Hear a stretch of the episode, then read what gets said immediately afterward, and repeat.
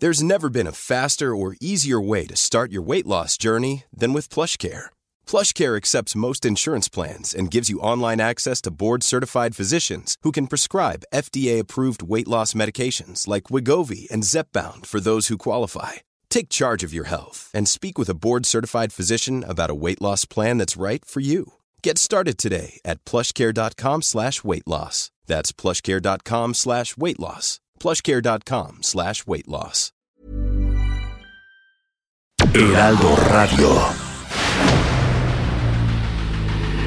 El dedo en la llaga. Había una vez un mundo en el que nadie creía. Un país de historias inexplicables. Una nación con personajes asombrosos. Santo Tomás tenía razón. Hay que ver para creer.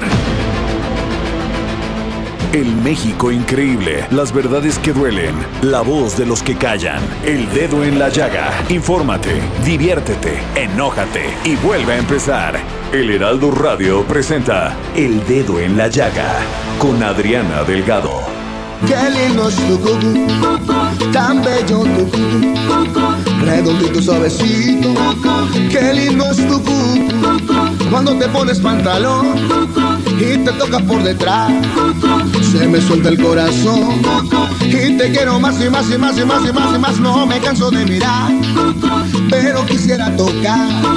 Ándale, no sea malita. Yo quiero una tocadita, ita, ita, ita. Qué lindo es tu cucu, bonito tu cucu, redondito Así suavecito. iniciamos este dedo en la llaga con la sonora Dinamita y Chulizárraga. Este viernes el 6 de noviembre del 2020 con esta canción Mi Cucu. Y es que esta versión se desprende del álbum Juntos por la Sonora, de la Sonora Dinamita de Lucho Argain, el cual fue lanzado en el 2016. Este conjunto musical quiso hacer algo diferente para su público, es por eso que se dio a la tarea de invitar artistas como Kika Edgar, Jorge Muñiz, Vic Javi, Susana Zabaleta, Chuy Lizárraga, entre otros, para cantar a dueto algunos de sus más grandes éxitos. El resultado fue, pues, como lo están escuchando, que la audiencia, bueno, dijo esto es una maravilla y la escuchar a la Sonora Dinamita con todos estos personajes, los integra- integrantes de la agrupación saben que fue de su repertorio y que además de todo muy amplio, por lo que no descartan en seguir realizando duetos como este de Mi Cucu con Chuy Lizárraga para seguir dentro del gusto del público. Muy buenas tardes a todos los que nos escuchan en el dedo en la llaga. Y bueno, ¿por dónde nos escuchan, Denise? Hola Adri Delgado, ¿cómo estás? Muy buenas tardes a todos los que nos están escuchando aquí en El Dedo en la Llaga. Bueno, pues nos escuchan todos en Monterrey, en el Estado de México, en Morelos, Acapulco, también en la Ciudad de México, en Guadalajara, Tampico, Tijuana, Villahermosa, Coahuila y toda la comarca lagunera. Eh, Campeche también, Nayarit, Sonora y Colima, y a todos nuestros paisanos en Estados Unidos que nos escuchan a través de las estaciones del 91.7 de FM en McAllen y el 93.5 de FM en Brownsville. Brownsville. Más ya nos están escuchando en Coaxacualcos, Denise. También.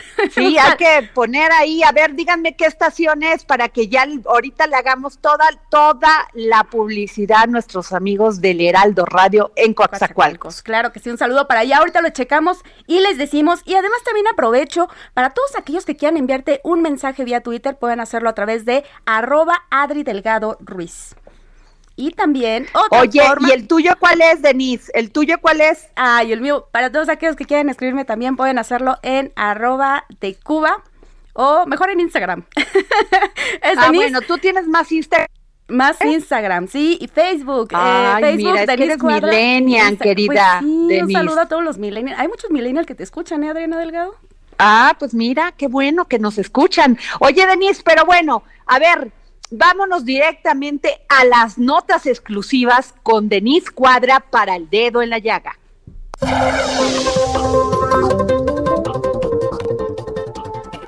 Un juez federal del Estado de México con sede en el penal del Altiplano libró una nueva orden de aprehensión en contra de Rosario Robles Berlanga, quien se encuentra recluida en el penal de Santa Marta, Acatitla, desde el pasado 13 de agosto. A la ex titular de Sede Sol y Sedatu se le imputan ahora los delitos de operaciones con recursos de procedencia ilícita y delincuencia organizada, este último que amerita prisión preventiva oficiosa.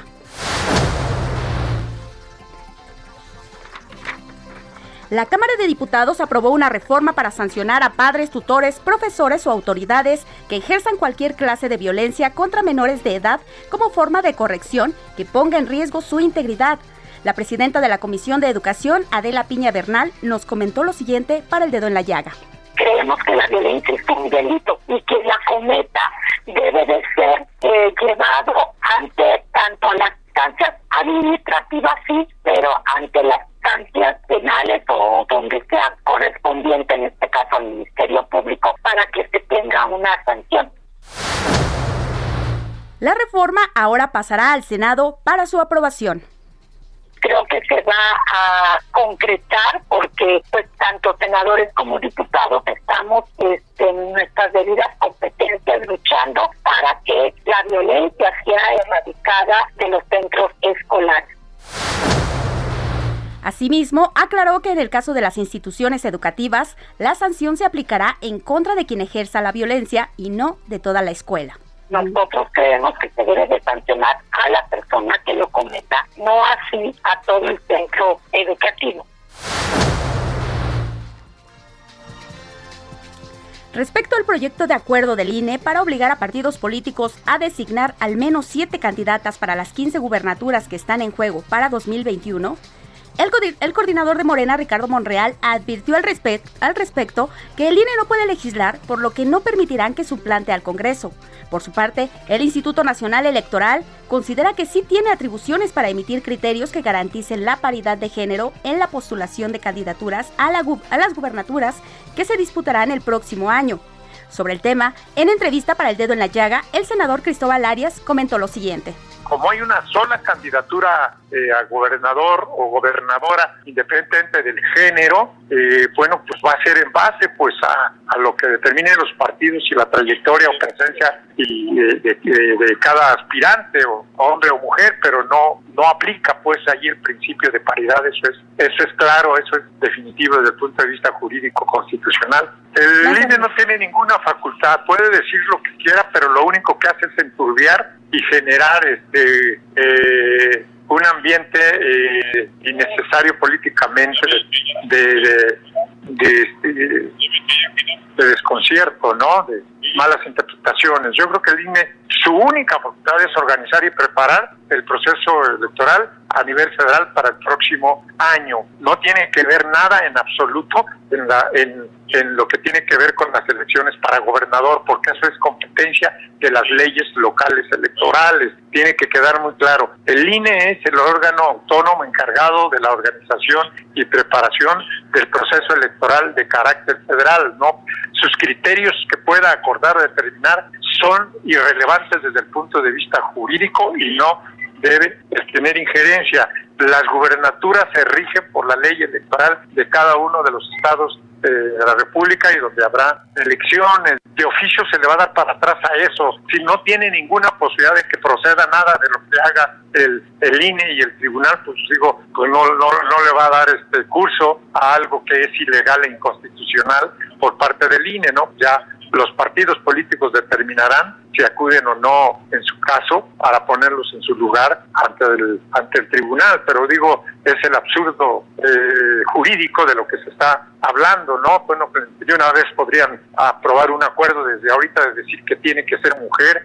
eh, en, la, las próximas elecciones para la presidencia de la República, o de una vez que todo que, en este año todas sean mujeres y que el año que entra, porque o sea, estamos hablando pues de cuestiones jurídicas un tanto medias al absurdo, ¿no? Yo creo que la verdad es que sí hay que centrarnos muy bien en el respeto a la ley y pues no estar perdiéndonos en ejercicios a todas luces ilegales.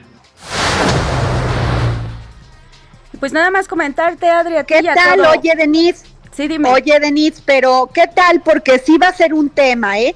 tiene razón Cristóbal Arias en el tema jurídico, el, el INE no puede suplantar las, las leyes locales, ¿sí?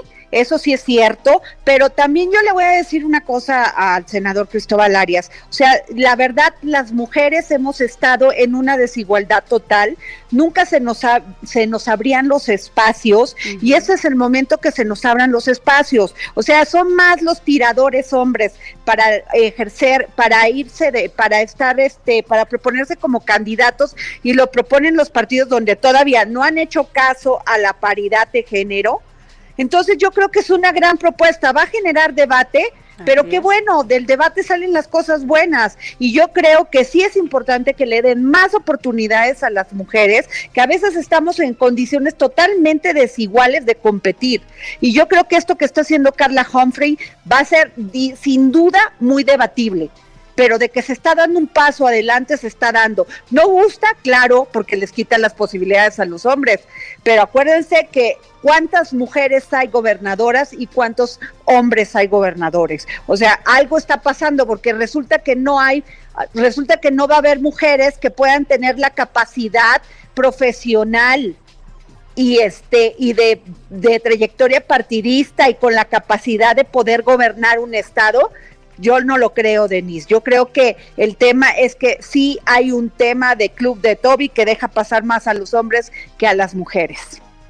Pues sí, Adri, como bien dices, un tema bastante polémico. Y pues solo comentar. Pues sí, va a ser muy polémico.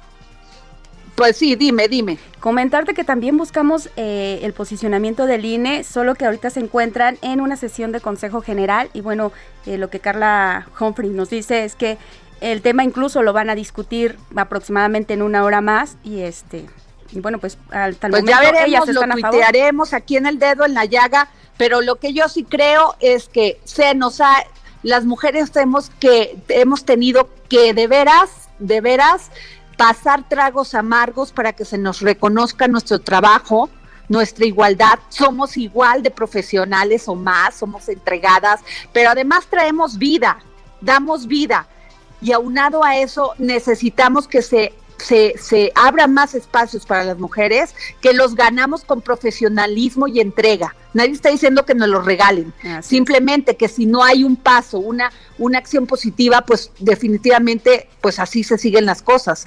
Definitivamente va a ser debatible, pero yo sí estoy de acuerdo. Sé que mucha gente no, los senadores y los diputados obviamente no, pero yo sí estoy de acuerdo. Y bueno, nos vamos con Miriam Lira y su momento GastroLab. GastroLab con Miriam Lira. La comida en tiempos de coronavirus. Miriam Lira. Hola Adri, ¿cómo estás? Amigos del Dedo en la Llaga, del de México. Qué contenta de escuchar Adri, el día de hoy. Me da mucho gusto saludarte el día de hoy. ¿Cómo te va? Muy bien, querida Miriam. Cuando, di, cuando supe que ibas a hablar de los nachos, hay que invitarle unos nachos a Donald Trump con mucho, con mucho picante. no estaría nada más, nada mal, nada mal, para que se enchile todavía más, ¿no? sí, hombre, no, bueno, ¿qué tal? Pero a ver, pues te escuchamos, Miriam. Justamente el día de hoy les voy a platicar de los nachos, porque hoy es su día. Y aunque muchos piensan justamente que es un platillo Tex-Mex, su origen no tiene nada que ver con Texas. Más bien, la historia de este platillo, que es una de las botanas más famosas de todo el mundo. ¿Quién no lo ha probado? ¿Quién no lo ha disfrutado? Y a cualquier restaurante donde te ofrezcan comida mexicana lo vas allá. Bueno, pues nació con Ignacio Anaya García, un señor coahuilense que pasaría a la historia como el inventor del popular plato botanero que son los nachos. Y bueno, les cuento la historia. Lo de Nacho fue un hombre que vivió en Piedras Negras, allá en Coahuila, y toda su vida junto a su esposa estuvo allá trabajando en un lugar muy importante para Piedras Negras, que se llama el Club Victoria. Él era el jefe de camareros y era un club este muy famoso en donde iban todas las familias allá a disfrutar, este, sobre todo por allá en, en los años de la Segunda Guerra Mundial. Y pues bueno, un buen día llegó al restaurante un grupo de mujeres estadounidenses quienes eran esposas de soldados que trabajaban en una base aérea que se llama Eagle Pass. Y bueno, la historia nos cuenta que llegaron con prisa, corriendo, y le pidieron algo para refrigerarse, un refrigerio para poder salir corriendo y alcanzar a sus esposos. Y bueno, en ese momento no se encontraba el chef. Y entonces Nacho Adenaya tuvo que improvisar. Y como muchos de los platillos icónicos, los nachos nacieron por un accidente. Entonces se metió a la cocina y él como no tenía formación de cocinero ni de chef, derritió el queso Wisconsin, este, agarró unos totopos que tenía ahí a la mano, los esparció este, por todos lados, este, picó rodajitas de chile jalapeño y salció con el queso. Salió todo nervioso de la cocina, lo sirvió y pues cuál fue su sorpresa que a las señoras les encantaron. y al preguntarle cómo se llamaban el platillo, pues él se quedó pensando, pensando, no supo qué contestar y lo único que dijo fue, son nachos, como su nombre. y pues qué buena, qué buena onda. Así salen las cosas. Ahora, te voy a decir una cosa, en el Super Bowl, o sea, los nachos es un, y el aguacate es un tema, es el platillo favorito por excelencia. Así es, así es, famosísimo y además es lo que más se consume justo ese día, ¿no? Y bueno, ese invento tuvo tanto éxito, Adri, que se integró al menú del Club Victoria ya permanente y empezaron a aparecer prácticamente en todos los establecimientos de comida en Piedras Negras. Entonces, la fama y el reconocimiento fueron tanto para Nacho Anaya, que abrió su propio restaurante, al cual nombró Nachos en la década de los 60, y pues este señor falleció a los 80 años en 1975 y jamás, jamás, jamás patentó su invento. ¿Cómo la Oye, o sea que, que claro, porque así ya no lo pueden, no le pueden cambiar nombre ni nada, son los nachos. Así es, pero lo dejó para el gusto y deleite de todos nosotros. Ahora dime, ¿cuáles son? ¿Qué es tradicional? O sea, porque en Estados Unidos lo comen como con carne con chili le llaman ellos. Pero ¿cuáles son los nachos tradicionales? Mira, el original es este que les decía, que son totopos, quesito, jalapeño y nada más. Pero hay muchísimas versiones. Hay quienes les ponen picadillo, hay quienes ponen queso menonita, carne sonorense, o sea, les ponen de guarnición guacamole. Entonces puedes hacer una combinación infinita y la verdad es que la imaginación es el límite. Te voy a decir dos lugares ah. riquísimos donde comerlos aquí en Ciudad de México. El primero se llama Norteñito Stick y ellos ofrecen ah. una bomba norteña que justamente lleva carne sonorense, queso menonita, cheddar y crema agria. Y está delicioso. Este está en la colonia Narvarte, está en la calle de Heriberto Frías 573 por si quieren irlos a visitar con todas las medidas sanitarias, pueden hacerlo. Y otro lugar súper, súper rico donde pueden ir a probarlos es en Coyoacán y es la Vipo. Y algo muy particular que tiene la Vipo es que le ponen cochinita pibil. Entonces aquellos ya se vuelve todo un deleite, frijolitos, quesito, así es que ¿qué más pueden pedir? Son los nachos más perfectos que se van a poder encontrar entonces, los esperan ahí en Malintzin 155, en la colonia del Carmen, en Coyoacán. Ay, qué rico, Miriam. Como siempre, nos deleitas con lo mejor de la gastronomía mexicana y con un gran conocimiento por ser una gran, una gran periodista de todo esto, de vinos, de comida, de gastronomía. Gracias, Miriam Lira, por tenerte todos los viernes con nosotros. Gracias a ti, Adri. No se olviden de visitar gastrolabweb.com. Ahí los esperamos. Gracias, Miriam. Oye, y este, bueno, Gonzalo Lira para que nos dé recomendaciones ese fin de semana. Películas en el dedo en la llaga con Gonzalo Lira. Querido Gonzalo. Adri, ¿Cómo estás? Mira, todavía están tratando de comunicarlo. Mientras tanto, pues aprovecho para recordarte, hace un momento nos habías comentado de quienes nos escuchaban en Coatzacoalcos. Bueno, pues allá nos escuchan en el 99.3 de FM. Un saludo para todas las personas que nos escuchan allá. Ay, sí, Denise, porque además es mi tierra querida Veracruz. Tú no sabes qué maravilloso es toda esa zona de Coatzacoalcos. Tiene un, male, un malecón maravilloso donde puedes pasarte la tarde con tu familia. Claro, ahora con todas las medidas, ¿verdad?, de, de, de cuidados por esto de la pandemia. Pues pero este, pero pues no, o sea, con todos los cuidados podemos ir y pasear al aire libre, porque eso pues no, no, este, no, no, no nos los están, este, como prohibiendo. ¿verdad? No, no lo están prohibiendo, pero como bien dices, pues más vale tomar todas las medidas preventivas para evitar que esto pues vaya creciendo aún más. Y bueno, aprovecho también para comentarte que a partir del 9 de noviembre eh, también nos van a escuchar en el 104.9 de FM en Culiacán, Sinaloa, que se suma a esta cadena del Heraldo Radio. Un gran saludo para Culiacán, a mí me encanta también, qué rico se come ahí también, ¿eh? Y ahora sí ya, ¿quieres hablar de cine? Órale, vámonos con Gonzalo Lira. Películas en el dedo en la llaga con Gonzalo Lira. ¿Cómo estás? Hola Adri, muy bien, ¿y tú? Oye, pues te estábamos hablando y dije, bueno, ¿dónde anda Gonzalo? Pues dinos qué nos recomiendas para ver este fin de semana. Pues mira, fíjate que se reestrenó eh, Amores Perros, cumplió 20 años la semana pasada y para muchas personas que hace 20 años no estábamos, no teníamos la edad para haberla visto en el cine, es una gran oportunidad y justo por el aniversario, la semana pasada que fue el Festival de Morelia, eh, González Iñárritu aprovechó la tribuna y de entrada habló sobre los recortes y los apoyos al cine. A ver, vamos a escuchar un poquito de lo que dijo. El cine es un arte que necesita dinero, es caro en ocasiones y a veces muy, muy caro.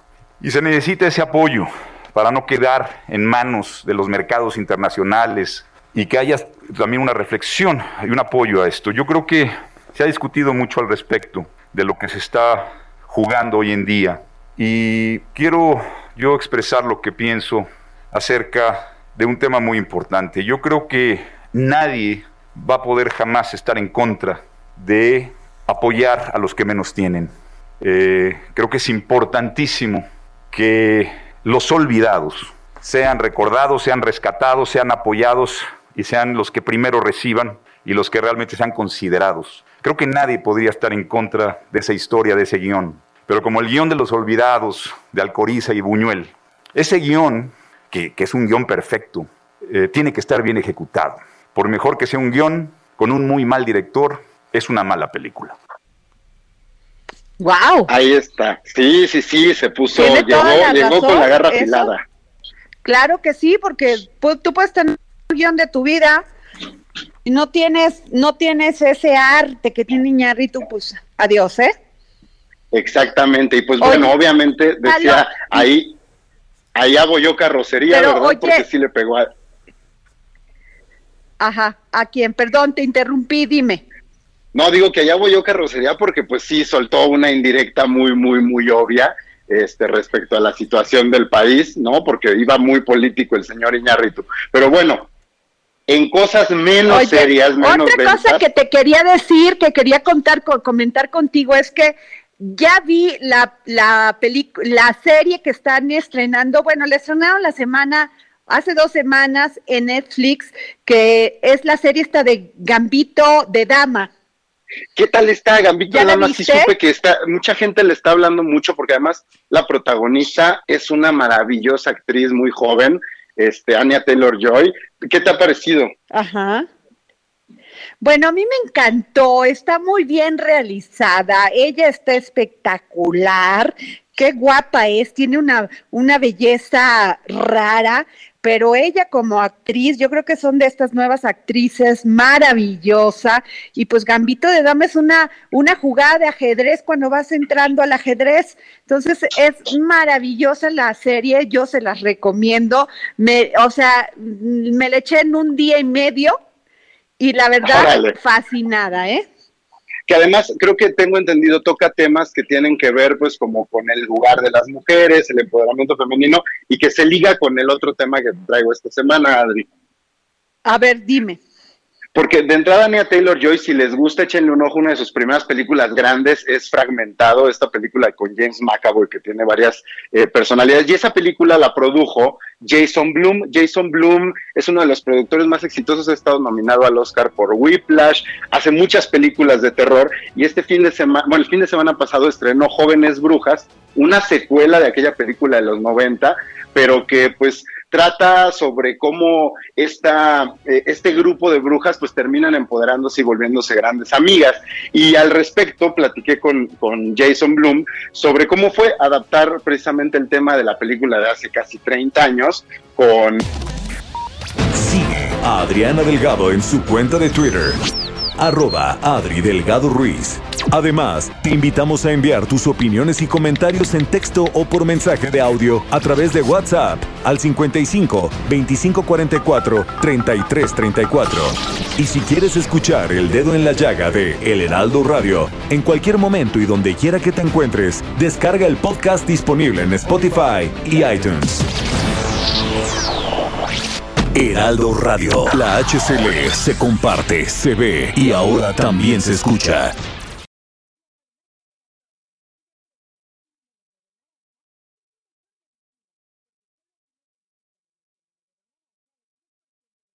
Heraldo Radio. La HCL se comparte, se ve y ahora también se escucha. Nos regresamos aquí el dedo en la llaga y por este mugroso reloj que tenemos. Ay, sí, es que a veces me cae muy gordo. Este, ya no nos pudo comentar Gonzalo Lira lo que nos, nos estaba platicando del productor. A ver, por favor, Gonzalo. No te preocupes, Adri, cayó la guillotina, pero les platicaba de Jason Bloom que eh, hace muchas películas de terror, ya estuvo también nominado al Oscar por Whiplash, es muy conocido por hacer películas muy exitosas con poco dinero y ahora está haciendo este remake de Jóvenes Brujas, que era lo que les platicaba. Eh, y justo platiqué con él sobre cómo fue adaptar una historia de hace veintitantos años a hoy, a hoy día y por qué era importante para él y a ver si todavía alcanzamos a escucharlo.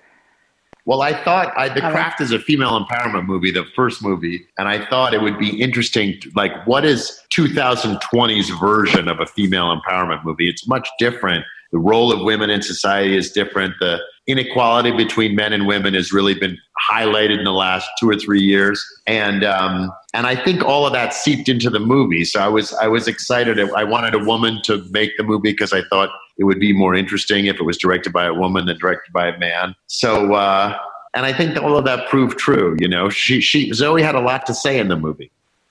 Pues básicamente contaba que esta vez fue dirigida por una mujer y que por lo tanto Jóvenes Brujas se convierte en una historia sobre el empoderamiento femenino y que era muy diferente porque ver el lugar de las mujeres hoy en día respecto a hace más de 20 años, pues sí es un panorama que, que no es para nada similar. Entonces, pues que era importante que lo dirigiera una mujer y renovar estos temas, eh, de, pues jugando mucho con la fantasía, con este tema de las brujas, que además aquí las brujas hechizan a los hombres para deconstruir su masculinidad, lo cual se vuelve muy, muy jocoso, la verdad. Oye, pues qué divertido, además con un tema de que está muy in en estos, porque fíjate lo que él dice, qué importante, hace 20 años no teníamos, o sea, de veras para una mujer sobresalir en el mundo de, del cine, ser protagonista y que no pasara como mucho de lo que pasó, que incluso hubo un movimiento que se llamó Me Too, ¿no? Ahora las mujeres pues ya tienen mucho más posibilidades de poder hacer cine sin tener que pasar por todas esas cosas tan terribles. Y qué bueno que en México ya estamos luchando también para tener posibilidades de entrar a, ser representantes de los ciudadanos, no solamente en las cámaras, sino también en los gobiernos de los estados. Pues sí, ya han sido años y años y años, no hay que quitar el dedo de renglón. Claro, el dedo de la, el dedo en la llaga. Eso. Oye, pues gracias, querido Gonzalo. Muchas gracias por haber estado con nosotros. Esperamos que la próxima semana nos puedas decir, pues, más de, de todas las películas que vamos a ver porque sin duda tus, tus, este, todas las propuestas que nos dan son maravillosas, querido Gonzalo.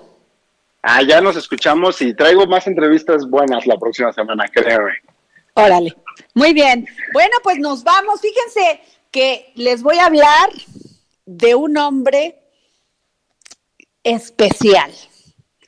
Sergio Verduzco cuenta con una trayectoria de 40 años.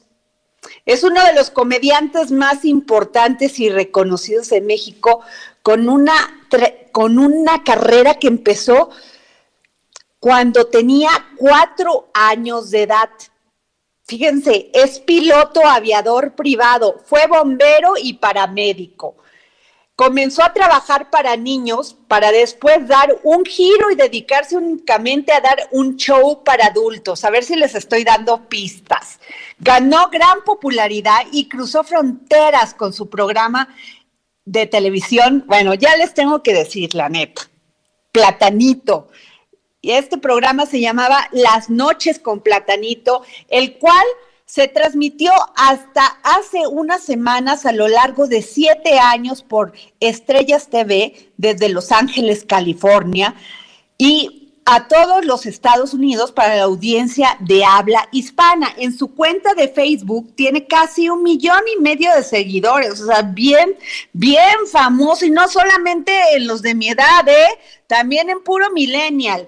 Y lo más reciente de Platanito fue pues que anunció que tuvo COVID y no se la pasó nada bien, no solamente en su salud, sino todo lo que derivó, que es lo que nos está pasando a todos los mexicanos y mexicanas, una crisis económica. Pero ya no tengo la línea y prefiero que él no los cuente personalmente. Hola. Muy buenas tardes, Platanito. ¿Cómo estás? Muy bien, qué gusto saludarlos. Les mando un abrazo a todos ustedes. que qué, bueno que me llamaron y podamos platicar un poquito de todo esto que estaba mencionando. Claro que sí. Oye, que desde los cuatro años empezaste con, con todo esto, o sea, ¿ya eras payaso a los cuatro años? No. A los cuatro años empezaba a maquillarme y, ya empezaba a cobrar por mis presentaciones. Obviamente era, era un juego y era una manera de entretenerme y de jugar. Y pues con el tiempo se fue convirtiendo en una pasión y después en un estilo de vida luego en mi profesión y, pues hoy es de, lo que vivo, bendito Dios. ¿Y en quién te basas, en qué, basaste toda tu caracterización? Porque a los cuatro años que un niño agarre este, se maquille y además asuma una personalidad diferente a la que tiene y además pues en una, en una, este, una edad tan corta. Pues mira, la verdad es que nadie sabemos de dónde salió esto porque no, en mi familia no hay nadie que se dedique a este mundo del espectáculo, de la comedia, de los payasos, nada que ver. Eh, me, nació el gusto por ser payaso, me, amaba la magia, entonces yo hacía magia, me maquillaba de payaso, era ventríloco, y así desde niño jugaba, eh, y era mi pasión jugar al circo, y una vez eh, un, un, tío me pagó un dinero, me dijo, los payasos cobran por hacer esto, y a partir de ahí me acostumbré a cobrar y mira, ¿quién iba a decir que después de tantos años eh, yo podría vivir de esto? Qué maravilla, Platanito. Oye, nos has hecho reír mucho. Este, a veces ha sido controvertido y bueno, pues así es la vida de cada quien y hay veces caemos bien, a veces caemos mal, pero sobre todo me interesa mucho todo esto que has vivido con el COVID-19. Creo que no te la pasaste bien, ¿verdad? Te platico, te platico cómo fueron, cómo se fueron dando las cosas. Fíjate que cuando empezó el COVID, más o menos que fue eh, febrero, marzo, ¿no? Ajá. Eh, yo le tenía pánico a, enfermarme, a, contagiarme. No conocíamos nada de, de, esta enfermedad y pues obviamente era un pánico horrible. No salíamos de la casa. Estuvimos casi cuatro meses, Adriana, encerrados en la casa sin salir hasta que pues el mismo, la misma necesidad de trabajar hizo que yo saliera a mi foro bien ahí en Coyoacán, a, empezar a hacer mi programa La Risa en Cuarentena, a, hacer algunos streamings y rentar el foro para como foro. Y pues me contagié de, de COVID este, hace dos meses, no, hace ya casi tres meses que me contagié de COVID. Eh, La pasé mal. Bendito Dios, el, el COVID se me eh, alojó en la parte superior de, de mi organismo, no me llegó a los pulmones, no necesité oxígeno ni hospitalización, pero era un dolor de cabeza impresionante que tenía. Y cinco días la pasé muy mal, pero pues obviamente estuve en cuarentena 20 días sin salir de mi recámara, completamente aislado, encerrado, para proteger a mi familia y pues proteger obviamente a toda la gente. Me dan de alta, Adriana, y después de que me dan de alta, al mes, eh, ya que ya me habían dado de alta, casualmente fue el cumpleaños de mi mujer, hicimos una pequeña reunión en la casa, éramos eh, a lo mucho 12, 14 personas, eh, yo ya recuperado del COVID, pero el fin de semana me empezó a doler el pecho muy fuerte, eh, y tenía 34, digo 39 de calentura, le hablé a mi doctor y me dijo, híjole, a ver si no tienes influenza, necesito que te hagas una placa de, del tórax y que te hagas la prueba de la influenza me tomé la placa, me hice la prueba de la influenza, eh, afortunadamente di negativo, pero sí salí nuevamente con neumonía. Después me manda a hacer una prueba de COVID nuevamente, salí negativo y de tanto medicamento que el doctor me estaba dando se me empezó a inflamar mucho el, el estómago hasta que me dijo suspende el medicamento porque yo creo que lo que traes es una gastritis tremenda hasta que ya no aguanté más el, dolor del, estómago de la gastritis, me fui al hospital, me empezaron a hacer exámenes, estudios, y resulta que no era gastritis, sino era el corazón. Eh, lo que me pasó se llama miocarditis viral grave, se te empieza a inflamar el miocardio y eso presiona el corazón y mi corazón ya solo funcionaba el 35% y pues ya me estaba muriendo, Adriana. Qué barbaridad. Oye, eso que dices, Platanito, es muy cierto, porque el papá de mi hija, este, ya que estamos hablando de eso, murió, eh, empezó con una gastritis y efectivamente, pues fue un paro cardíaco. O sea que hay que pues tener cuidado, no pensar que nada más tienes una gastritis, hay que irse a checar, ir al doctor. Pero bueno, ya ah. estás aquí, Platanito. ¿Sabes qué, Adriana? yo de milagro de milagro me salió, te voy a decir por qué, porque cuando estaba yo en el hospital que me empezaron a hacer todos los estudios, eh, pues todo salía bien en mi, estómago y me iban a hacer una endoscopía. Entonces con la endoscopía me iban a tener que dormir para, para poderme hacer la, endoscopía. Y fue cuando se dieron cuenta que algo estaba mal. Si me hubieran hecho la endoscopía, ahí me hubiera quedado en el quirófano porque no hubiera aguantado la anestesia. Híjole, qué terrible, caray. Pero, ¿qué enseñanza te dio esto, Platanito? Pues me, enseñó, en primer lugar, a, amar mucho más a mi familia, a agradecerle a mi esposa que estuvo pegadita a mí, a valorar mucho a mi familia, a mis amigos, eh, y, pues a seguirnos cuidando. Y, mira, cuando alguien siente un dolor diferente en, su cuerpo, que normalmente no sientan, vayan inmediatamente al doctor y siempre revisen el corazón porque pues imagínate si no se hubieran dado cuenta los médicos a tiempo pues ya no estuviéramos ahorita platicando. Oye platanito hay payasos tristes híjole no lo sé. Yo mira pues la imagen del payaso en México tú sabes que está muy denigrada.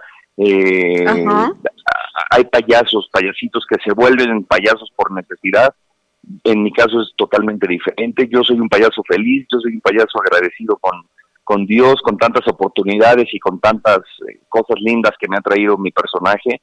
A pesar de ser un, payaso tan polémico por aquel chiste de la guardería que, que ya pasó y, la gente se dio cuenta que yo no cometí ningún delito ni, ni hice nada, simplemente fue un chiste muy cruel un chiste de humor negro, pero no es el único chiste que existe, no soy el único que cuenta ese chiste, creo que todos, todos hemos eh, eh, reído alguna vez de las tragedias, y pues yo en mi caso, hasta de, mí me burlo, o sea, me, río de lo que me pasó, trato de hacer humor de lo que me pasó, y, y, ver la vida de esa manera, este ahorita con la situación. Claro, y además ojalá la misma, con la misma vara fuéramos con los políticos. Eso sí nos hacen daño cuando toman decisiones fuera del, del lugar, ¿no? Tienes toda la razón, amiga, así es.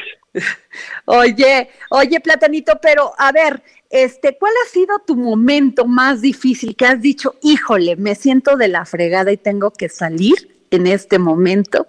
a sonreír, a contar mis chistes, a hacer reír a las, a las personas? Yo creo que ese momento fue cuando murió mi, mi abuelo y después cuando murió mi abuela, que fueron personas para mí muy queridas, muy amadas y, que eran parte importantísima de, de mí. Y el día que murieron yo tenía show y no cancelé, ¿tú crees? Tuve que ir a show y se los dediqué a ellos, pero imagínate con un dolor tan grande en el alma y estar dando show y como si no pasara nada, creo que han sido los días más difíciles. Y el momento que has dicho, híjole, qué padre que soy payaso. Mm, el, momento más padre fue, eh, tú sabes que tuve un programa muy exitoso en los Estados Unidos, estuve siete años claro, sí. Eh, con Noches con Platanito, que fue el programa número uno, el, late night número uno a nivel eh, internacional, el, el, late night número uno latino en los Estados Unidos.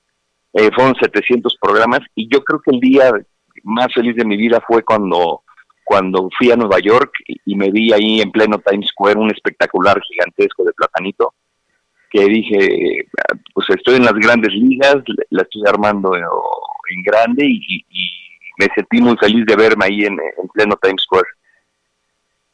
Oye, pero por ejemplo, las audiencias de Estados Unidos, que muchas veces son latinos los que te veían, latinos, pero en Estados Unidos, o sea, mexicanos o, o de otros Centroamérica o Sudamérica, a las audiencias en México, ¿cuál ha sido más, más fácil para ti? Pues mira, de, de hecho no, no vi ninguna diferencia, porque al final de cuentas pues, somos, somos latinos, eh, tenemos ese humor y tenemos esas ganas de, de, reír. Este, pues en Estados Unidos parece que estuvieras en México de tanto paisano que hay por allá. Entonces es prácticamente es, lo mismo. Creo que en Estados Unidos la gente te agradece un poquito más porque les da mucho gusto saber que llegó un mexicano a, hacerlos reír, se sienten identificados con, sus raíces y creo que es un poquito más difícil la gente latina que vive en los Estados Unidos. Para hacer reír niños, ¿qué es más difícil? ¿Hacer reír a los niños o hacer reír a los adultos? Híjole, a los niños. A los, a los niños. no se la tragan así como así, ¿no?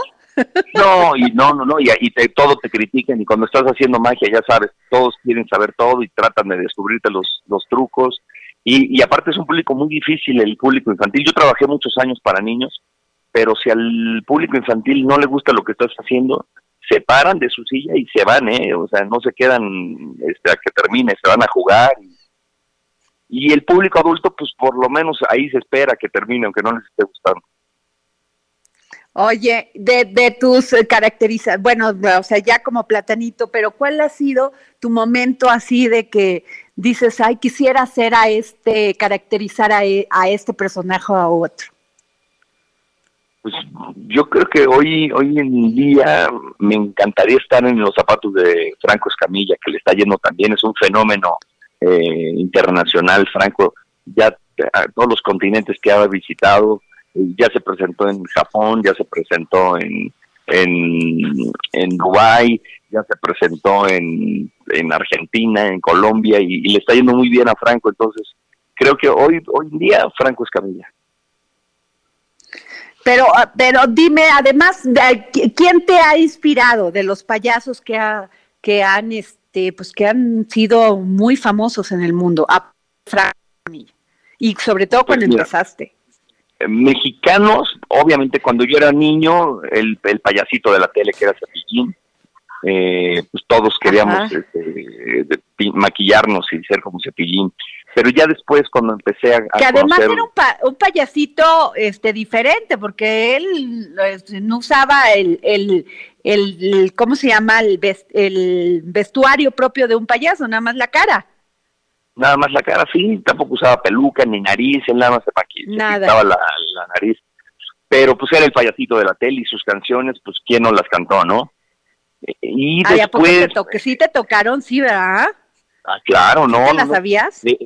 Este, yo tenía todos los discos de Cepillín, este, era fan de, Cepillín. En la feria de Cepillín me encontré, ¿no? Y, las mañanitas de Cepillín, eh, un día con mamá, ¿te acuerdas?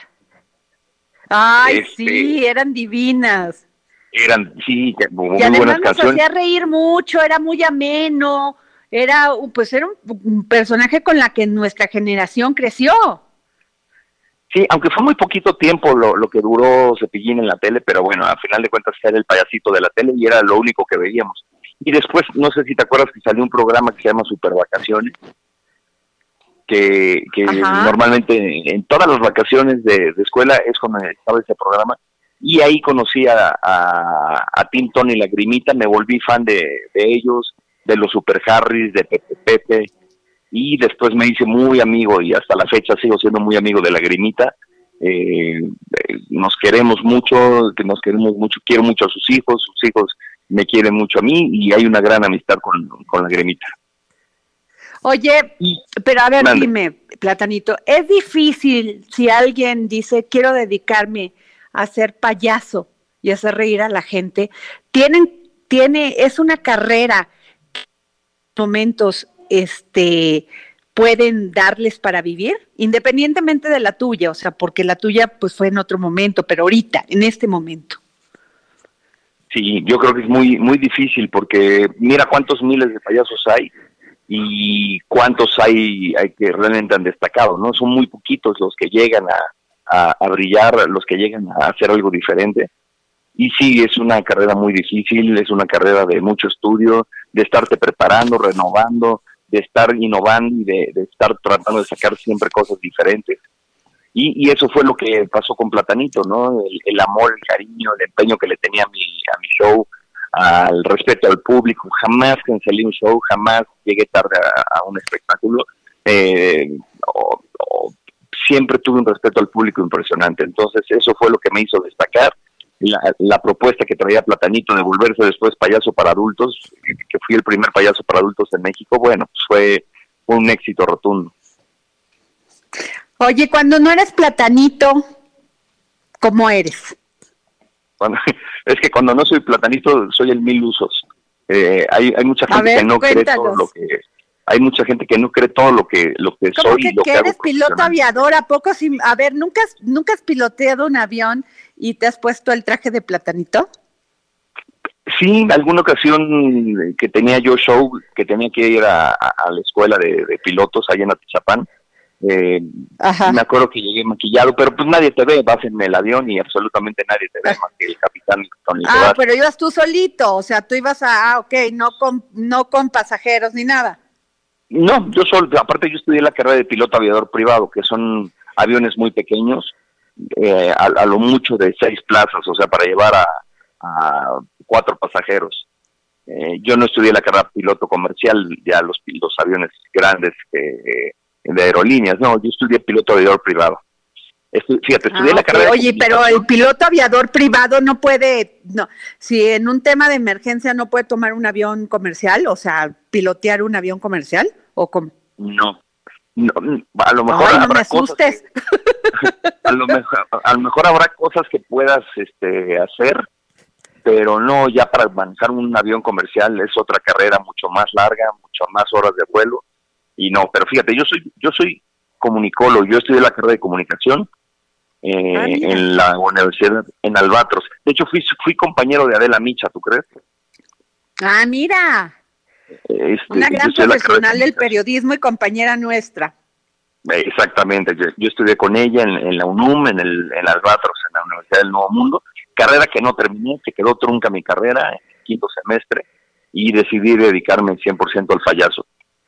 Soy bombero, bombero, soy ¿Y paramédico. eso qué onda? ¿Eso a qué, en- a qué hora lo estudiaste, eh? Pues desde que yo tenía 15 años, eh, fue una de mis pasiones desde niño era volverme bombero y eh, pues, a los 15 años entré a los bomberos de Atizapán de Zaragoza. Yo vivía ya en, en el norte y, y, pues empecé a, a cubrir con los bomberos, empecé a cubrir con los con las ambulancias y me volví eh, bombero paramédico. Después de niño, pues bueno, de chavo empecé a rentar luz y sonido, entonces me volví DJ y hasta la fecha me encanta la música. Eh, una de mis grandes pasiones es estar mezclando todo el tiempo, estar poniendo música, este, música, me estar mezclando con las tornamesas, con los controladores y es otra de mis pasiones. soy fotógrafo. Oye, ya nos tenemos que ir, pero muy rápido, dinos dónde te presentas, qué vas a hacer con Platanito, qué va a hacer próximamente. Pues, pues mira, ahorita obviamente se han ido cancelando muchos shows, pero ya hay uno confirmado que es el 18 de diciembre en Cuautla, Morelos, vuelvo al teatro. Eh, ya también tenía para el 19 la Arena Ciudad de México, pero con este motivo de la pandemia se ha ido cancelando y se pospuso para el siguiente año. Entonces, eh, pues voy a estar en la Arena Ciudad de México y en cuanto se pueda volver a abrir eh, los teatros, pues volver al Foro Viena, que es mi centro de espectáculos ahí en Coyoacán.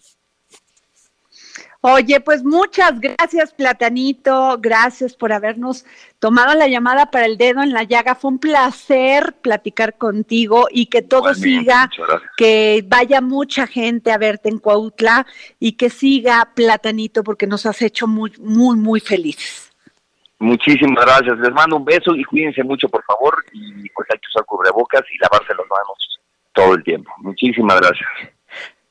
Muchas gracias, Platanito. Pues bueno, pues ya nos vamos y nos vamos con nuestra canción de mi cucu, con esta de la Sonora Dinamita. Nos vemos el lunes. Muchas gracias por escucharnos. Gracias a mi equipo que hemos estado muy estresados esta semana, pero muchísimas gracias. Sin ustedes no. El Heraldo Radio presentó El Dedo en la Llaga con Adriana Delgado. Heraldo Radio. La HCL se comparte, se ve y ahora también se escucha.